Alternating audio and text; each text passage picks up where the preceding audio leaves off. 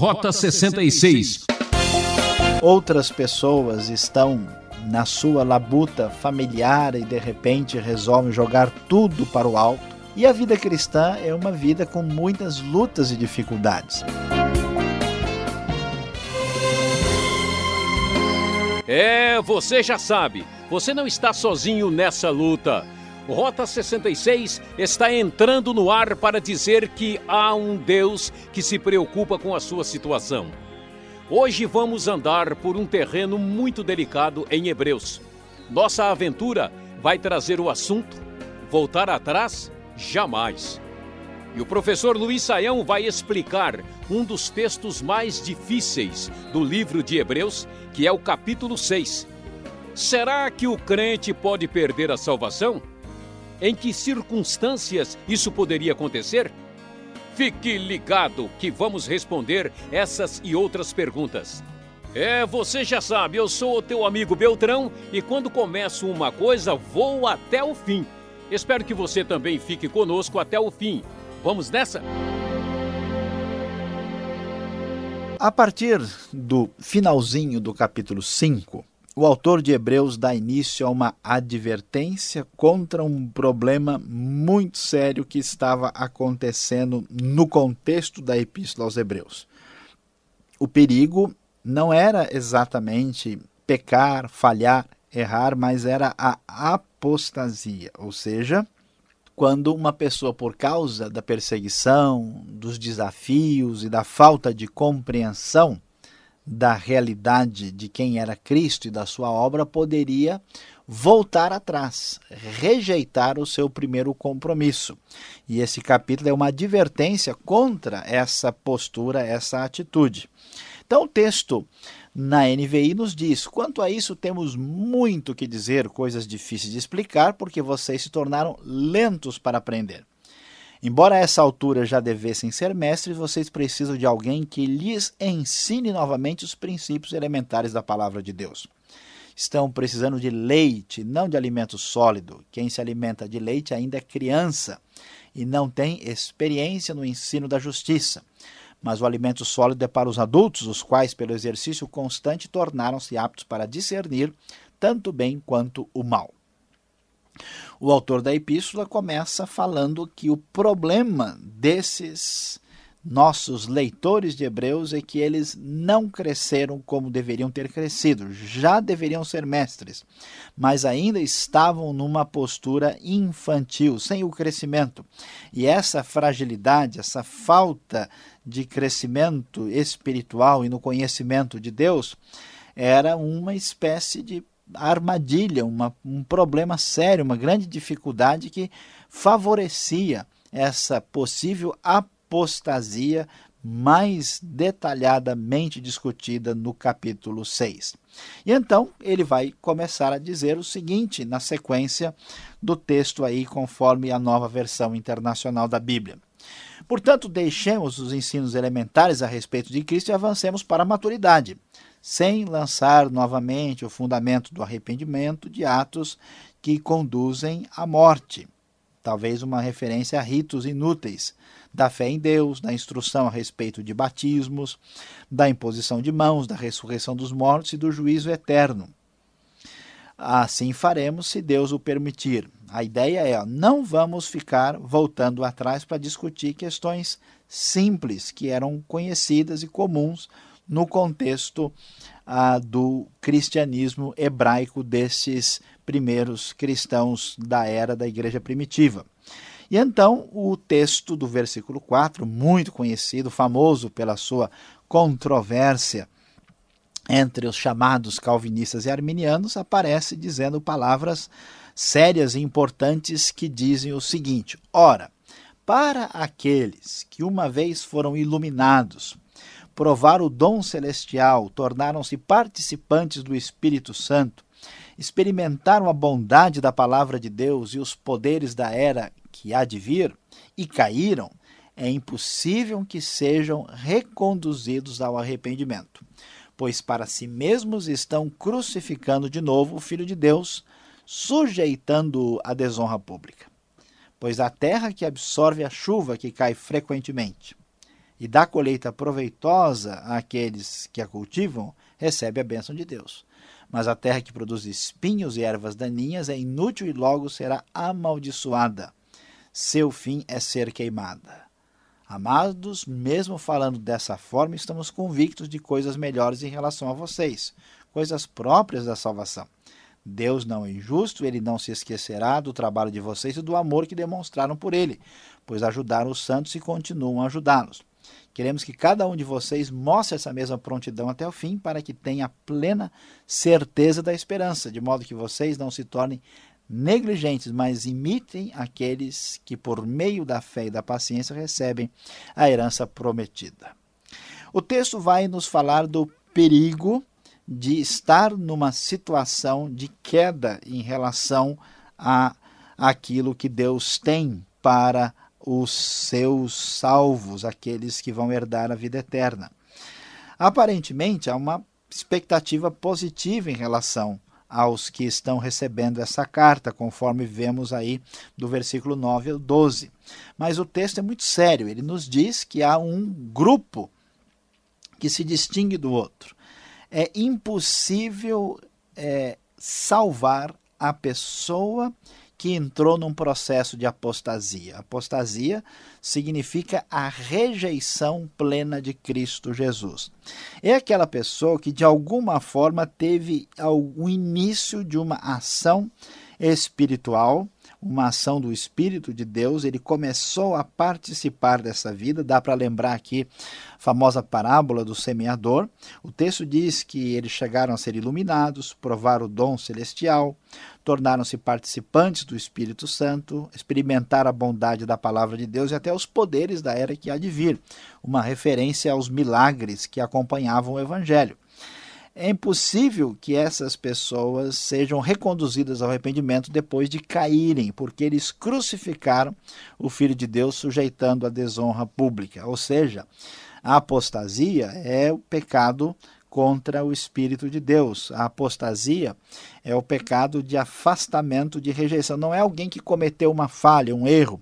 É alguém que oficialmente fechou o seu coração para Cristo e rejeitou a salvação de Deus. Essa pessoa não tem é, retorno.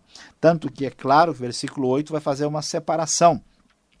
A terra que produz espinhos e ervas daninhas será amaldiçoada e seu fim é ser queimada, diferente da terra que a, dá colheita proveitosa e recebe a bênção de Deus. O texto então mostra essa distinção e então nos apresenta o grande perigo de não entrar num processo de apostasia. Você que nos ouve, você deve pensar bem na sua situação se você de fato recebeu a palavra de Deus, a salvação a sério, ou se você está nesse processo de alguém que não se decide, não toma nenhuma posição, correndo o perigo de ser um apóstata semelhante a esta advertência que aparece aqui.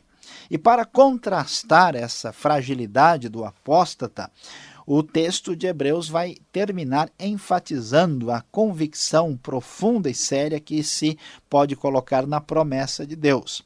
Então, versículo 13 diz: Quando Deus fez a sua promessa a Abraão, por não haver ninguém superior por quem jurar, jurou por si mesmo, dizendo: Esteja certo de que o abençoarei e farei numerosos os seus descendentes. Foi assim que, depois de esperar pacientemente, Abraão alcançou a promessa. Ou seja, o que está acontecendo tem relação com Abraão e a promessa de Deus que foi garantida por ele numa aliança unilateral, uma aliança que foi confirmada por Deus que jurou por ela. Os homens juram por alguém superior a si mesmo, e o juramento confirma o que foi dito, pondo fim a toda discussão. Querendo mostrar de forma bem clara a natureza imutável do seu propósito para com os herdeiros da promessa, Deus o confirmou com o juramento para que por meio de duas coisas imutáveis, nas quais é impossível que Deus minta, sejamos firmemente encorajados, nós que nos refugiamos nele, para tomar posse da esperança a nós proposta. Ou seja, não precisamos ter nenhum medo e receio de que a falha possa estar do lado de Deus. Deus confirmou a sua promessa, confirmou a sua palavra, então podemos estar tranquilos em seguir a sua orientação. Temos essa esperança como âncora da alma, firme e segura, a qual adentra o santuário interior por trás do véu, onde Jesus, que nos precedeu, entrou em nosso lugar, tornando-se sumo sacerdote para sempre, segundo a ordem de Melquisedeque. Portanto, não podemos jamais considerar a possibilidade, diante de tanta bênção, diante da salvação adquirida, diante da certeza da promessa de Deus, nós jamais poderemos sofrer, ou melhor dizendo, dar espaço para a tentação que atingiu a comunidade dos ah, receptores, dos destinatários da carta aos Hebreus. Voltar atrás jamais, nunca podemos considerar a possibilidade de abandonar a Cristo, conforme aprendemos aqui em Hebreus, capítulo de número 6.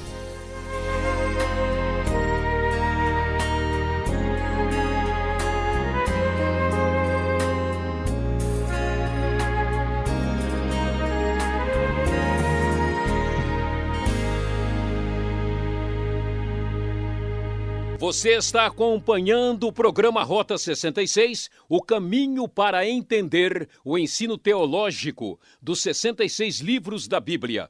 Essa é a série de estudos na carta aos Hebreus com o tema Voltar atrás? Jamais. Estamos olhando o capítulo 6. E você? Vai ficar sem escrever para nós? Jamais. Caixa Postal 18.113, CEP 04626-970 São Paulo, capital. E-mail rota66 arroba transmundial.com.br.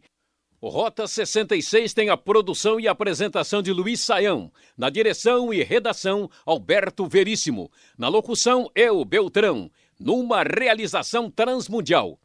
E vamos para a última parte do programa para tirar as dúvidas. Vamos acompanhar?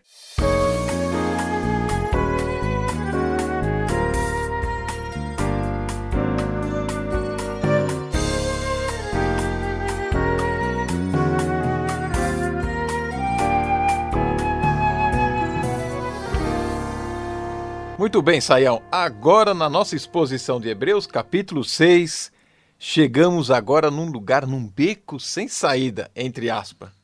Voltar atrás é o tema do nosso programa, da nossa exposição.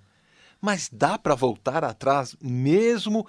Existe um retorno ou é uma conversão à direita perigosa? Pois é, Alberto, é aí numa hora dessa quase que a gente volta atrás aqui, né, e continuar o programa, né, porque está ficando difícil e complicado, mas não, nós vamos adiante aqui, não tem retorno não. Podemos Eu bem prosseguir. que avisei, vamos para o capítulo 7, mas Fica você quis seguir a ordem, né? Então, vamos lá, né? Mas, uh, veja, o texto sugere claramente que dá para voltar atrás, né? porque senão não seria necessário nenhuma advertência. Né? Se não for possível é, retornar, não é necessário avisar ninguém a respeito de coisa alguma. Esse texto acaba sendo um texto assim mais complicado e difícil, porque nós temos duas tradições né, na, na, na, teológicas assim construídas aí nos últimos 300, 500 anos, que acabaram enfatizando certos aspectos da, da fé. Né? Então a gente conhece muitas pessoas, por exemplo, que, que às vezes até nem sabe o nome disso, né? mas no fundo eles pensam assim, que são de tradição calvinista. São calvos, poucos cabelos. É, assim. É, não é, acho que talvez se tanto estudar a Bíblia, às vezes acaba perdendo um pouco de cabelo, mas a ideia não é bem essa. Né? A ideia é que enfatiza bem claramente a soberania de Deus no processo da salvação ah, então, quem geralmente tem esse enfoque valoriza, enfatiza bastante a realidade de que Deus conduz todo o processo de salvação e que Deus é que preserva a pessoa salva e que a pessoa, na verdade, tem uma participação bem modesta nisso. É Deus quem segura as pontas. É a teologia de João Calvino, então. Exatamente, é de João Calvino. Né? E tem a, a ideia oposta, que grande parte da igreja brasileira acaba a, valendo-se dela, é a teologia arminiana, do Jacó Armínio, que faz o contrário. Ele entende que a responsabilidade maior do processo de salvação está nas costas do ser humano. É o homem é que garante ou não garante o prosseguimento por meio da sua ação. Então dá para entender que Hebreus capítulo 6 vai ter interpretação diferente dependendo do foco ah, da pessoa que lê. Né? Então, ah, calvinistas e arminianos vão enfatizar aspectos distintos aqui. Agora, a ideia simples de voltar atrás é a discussão, tanto é que apostasia é sair da posição. Nós temos aí um grupo de pessoas que estavam ameaçando afastar-se da fé. E a palavra daquele que traz aqui, né, o autor de Hebreus, de advertência, ó, se a pessoa se afasta, ele não tem retorno. Isso é importante, né? Ele está dizendo o seguinte: que caso alguém realmente tome uma posição oficial contra Cristo, essa pessoa não tem como ser recuperada. A apostasia é semelhante ao pecado para a morte, né? Que aparece lá em 1 João, né?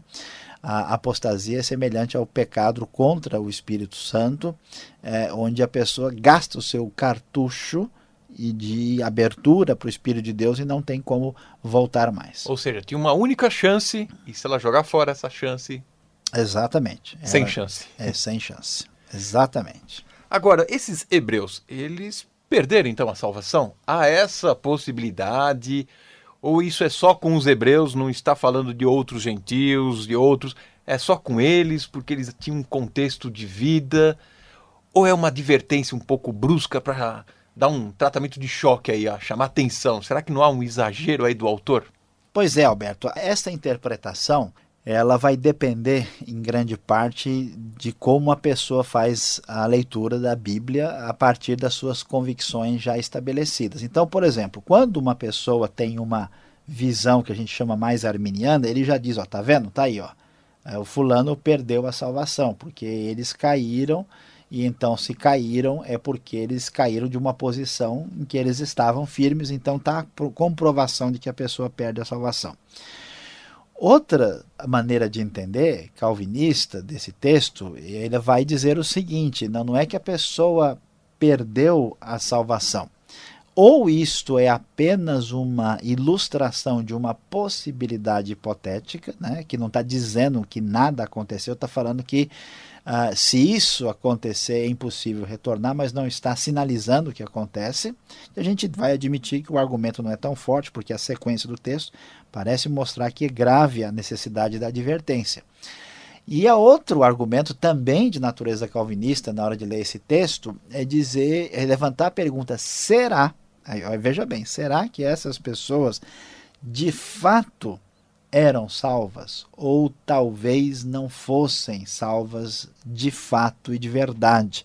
É o que às vezes a gente fala, são pessoas uh, convencidas, mas não convertidas. E na verdade, né, a gente, o texto não sinaliza para a gente qual era a condição real uh, do coração dessas pessoas, mas deixa claro que elas tiveram algum tipo de envolvimento com o Evangelho até o ponto de experimentar é, poderes do mundo vindouro, de passarem, né, a tornarem-se participantes do Espírito Santo. Então houve um envolvimento especialmente significativo. Agora, se o nível do envolvimento chegou à plenitude, não dá para a gente responder pelo texto. Eu acho que a gente deveria aqui fazer o seguinte: deixar os arminianos e os calvinistas conversando aqui do lado, né, por enquanto, e chamar atenção para uma visão talvez mais do Novo Testamento sobre essa questão. Eu gostaria de chamar a atenção, por exemplo, sobre a, a, a, própria parábola do semeador. Ela fala de quatro sementes que caíram na terra. Três não deram resultado positivo e uma frutificou e de maneira diferente. As que não dão resultado positivo é nasceu em solo pedregoso o, o, sol queimou, nasceu no meio dos espinhos, a outra e os espinhos sufocaram, a outra nasceu, mas as aves do céu vieram comer e comeram. Então assim, a salvação no Novo Testamento, ela, ela é um, uma coisa que acontece de uma vez. Você passou por uma porta Esta é bem claro, né? Você foi salvo, está salvo. Mas também a salvação ela é um caminho, né? Jesus ele fala que ele é o caminho, então ela também é um processo. E o que parece que esse texto está mostrando para gente que tem algumas pessoas que parece que deram início a alguma coisa que não se concretizou plenamente. Talvez a gente pudesse até dizer que é quase como se fosse um aborto espiritual. Então é, é, aquela semente que, entendeu? O espinho sufocou. Então parece que esses casos de apostasia são pessoas que de alguma forma tiveram uma introdução, mas não entraram com plenitude naquilo que a gente chama de vida eterna mesmo. Então, ah, fica claro que a advertência é séria, perigosa. A finalidade do capítulo é a gente observar bem a nossa vida. Se você preste bem atenção, está longe de Deus e fechou seu coração para Cristo. Imagina que você uma vez leu a Bíblia ou conhece a igreja, que você está seguro. Isso não é verdade. Você realmente confirma o caminho que você está, né? Se você passou pela porta e está no caminho certo. Se a pessoa né, tá num caminho diferente, então ele entrou pela porta errada. Tem alguma coisa estranha aí nesse processo. Então a finalidade do capítulo é chamar a nossa atenção para essa necessidade de atenção e de cuidado. Ok, Sayão, depois dessa eu não faço mais nenhuma pergunta. Eu vou ficar aqui pensando e você aí que está nos acompanhando, vamos refletir muito sobre este assunto. Fique ligado, vem aí então a aplicação do estudo para você.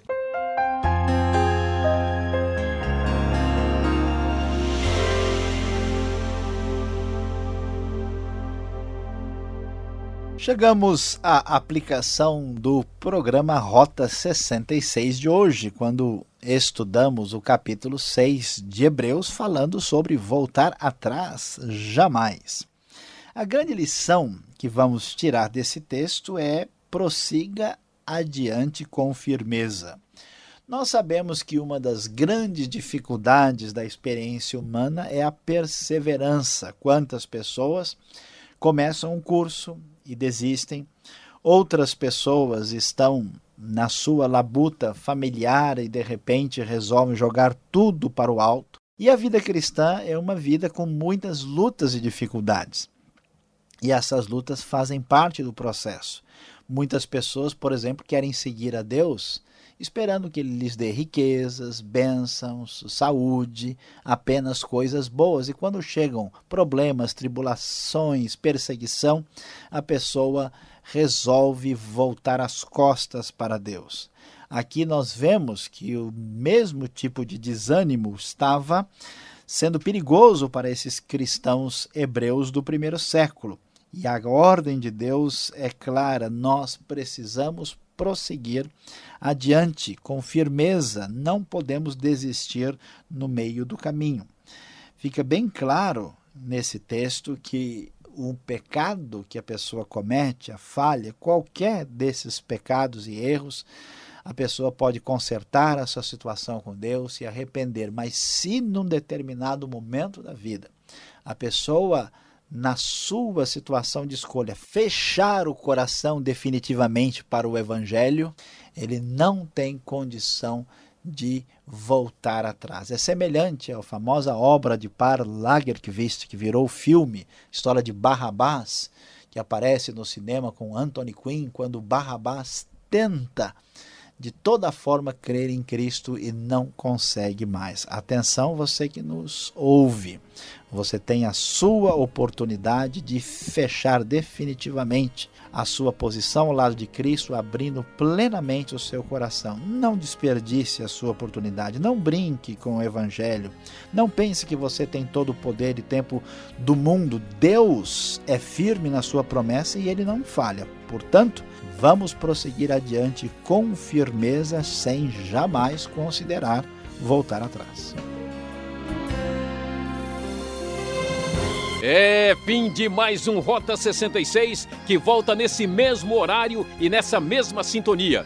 E visite o site transmundial.com.br.